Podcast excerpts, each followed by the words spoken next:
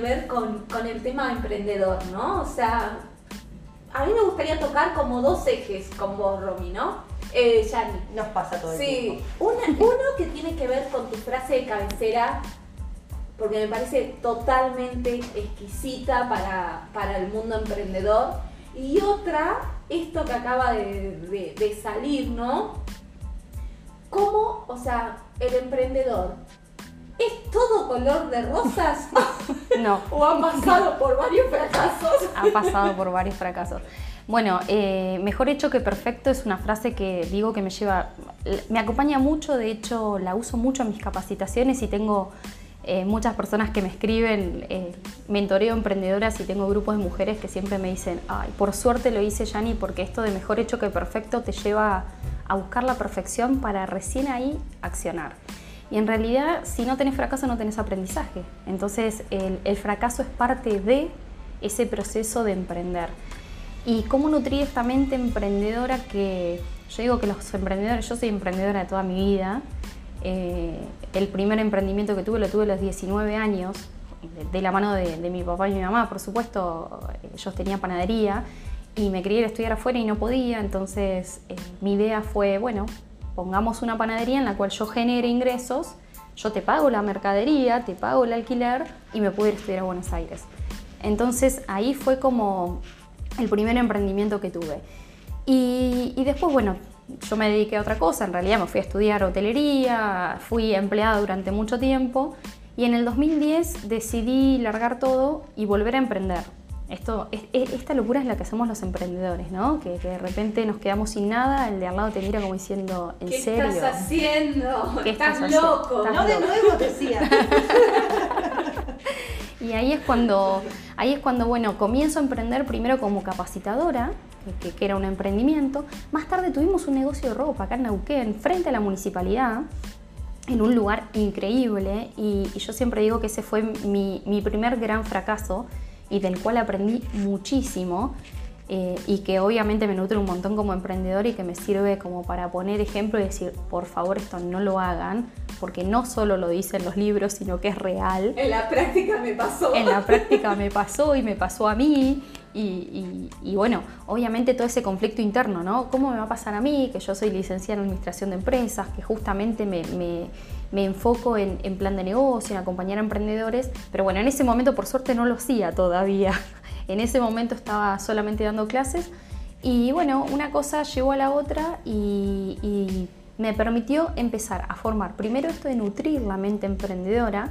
El emprendedor pasa por muchas emociones, ¿sí? Porque los emprendedores, primero que nos tiramos de cabeza, exactamente, en lo, en lo primero que vemos, es la montaña rusa del emprendedor.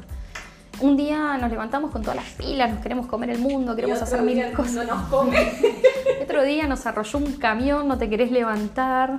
Eh, todos creen que los emprendedores no trabajamos. O sea que, ay, qué bueno, vos que sos emprendedor tenés tus tiempos. Me encanta. Trabajas Y es el doble siendo, sí, Lo que sí. pasa es que un horario. Tal cual. Pero la gente no sabe que, que vos te, Porque es el te claro, juntás es- a las 6 de la mañana Totalmente. con tus compañeros de trabajo a diagramar lo que Eh, y esto hacer. que está diciendo Pau es, Es literal. Es literal. Nosotros en nuestro grupo de trabajo, no me preguntes por qué, pero nos terminamos juntando un miércoles 6 de la mañana a trabajar sí, porque nos mueve, hay un motor que, que es esto de, de la salud y del compromiso y estamos ahí, 6 de la mañana y ninguno lo duda. O sea, uno tira el mensaje y dice, che, mañana a las 6, dale, puedo. puedo no puedo". podíamos coordinar, Claro. en realidad no podíamos coordinar agendas y, y uno tiró, listo, a las 6 de la mañana, ok, a las 6 de la mañana. O sea, si era un chiste, todo. le salió mal porque todos A las nos seis ocupamos estaban a todos las seis de la conectados. Así que bueno, sí, sí, la vida del emprendedor tiene un poco esto. No tenés exactamente. horarios. No tenés horarios, no tenés horarios. Pero bueno, hay que fortalecer también esa mente emprendedora para no, no morir en el intento, ¿no? Porque muchas veces nos pasa de que, bueno, no, listo, ya está, cierro el negocio, ya no doy más. Eh, yo siempre recomiendo, hay algunos tips que a mí particularmente me, me funcionaron y creo que hoy también son básicos para tener en cuenta.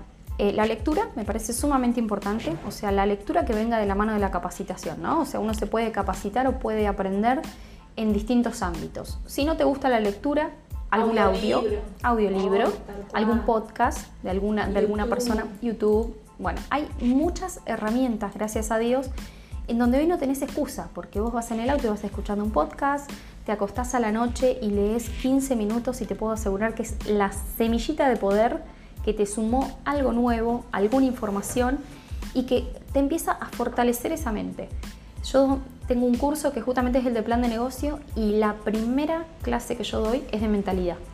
Porque si no comenzamos fortaleciendo la mentalidad en un emprendedor, o sea, que el emprendedor sepa con lo que se va a encontrar, después es muy difícil porque enseguida bajan los brazos. Y, lo que tenemos los emprendedores es que vamos a emprender toda la vida. O sea, yo siempre digo, a ver, ¿cuándo nos corremos del lugar de emprendedores y nos convertimos en empresarios? Y sí, te va a pasar porque vas a formar una empresa, pero vas a emprender en otra cosa. Entonces, yo digo que es un eterno emprendedor toda la vida. Emprendedor serial. Exactamente, exactamente. En donde eh, hay, muchas cosas para hacer.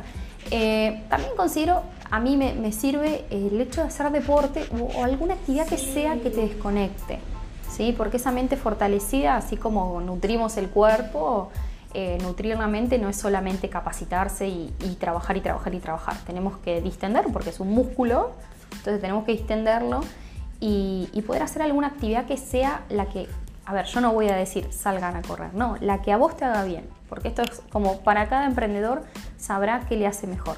Cada emprendedor elegirá si eh, lee un libro, si escucha un podcast, si mira una capacitación en vivo, si lo hace por Zoom, si sale a correr, si baila bachata. Lo vos, vos castigando el qué, esos tips que te pueden ayudar a nutrir tu mente emprendedora. Exactamente. Y los tiempos, los tiempos libres, los tiempos en familia, hay que buscar un equilibrio, porque si no, no sirve. A mí me gusta también, eh, Yani, esto de, y teniendo en cuenta acá la, licenciada en nutrición, cómo nos alimentamos también, ¿no? Bueno, ese es otro punto también importante, porque sucede que con esto el emprendedor siempre pierde la, la rutina, no tiene una estructura y, me ha pasado que, bueno, yo porque en mi, caso tengo mis hijos, entonces ellos como que marcan, ¿no? Los horarios de almuerzo. Ellos comen, ellos comen. Y nosotros también.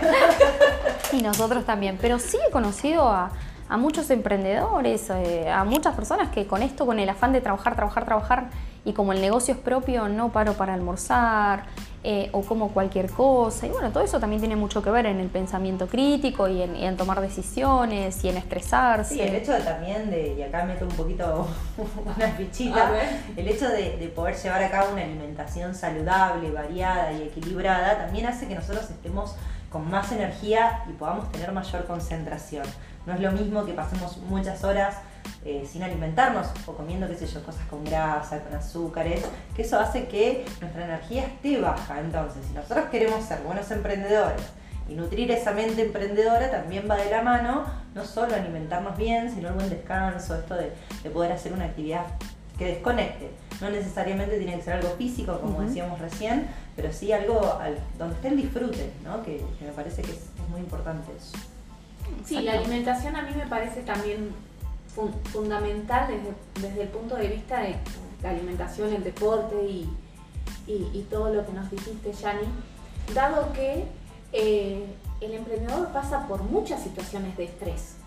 Totalmente, muchas. y, más en este país, vamos.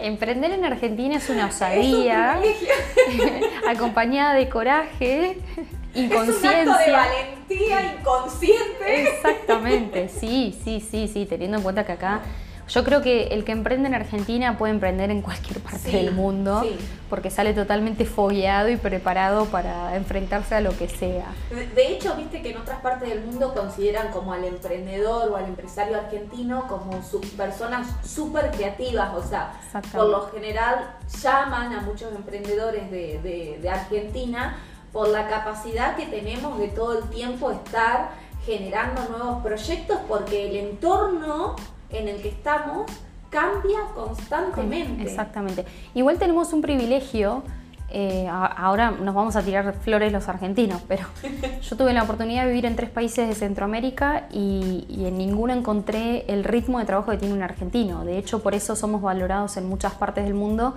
porque nosotros tenemos esto de que trabajamos, trabajamos, trabajamos. Somos eh, muy persistentes. Yo creo que esa es la palabra, somos muy persistentes. Cuando tenemos una idea en la cabeza, hasta que realmente no la vemos concretada, eh, es como que no paramos. Y por eso, hoy por hoy, tenemos 14 empresas unicornios. Las empresas unicornios son empresas que facturan más de un millón de dólares al año en Argentina, posicionándonos en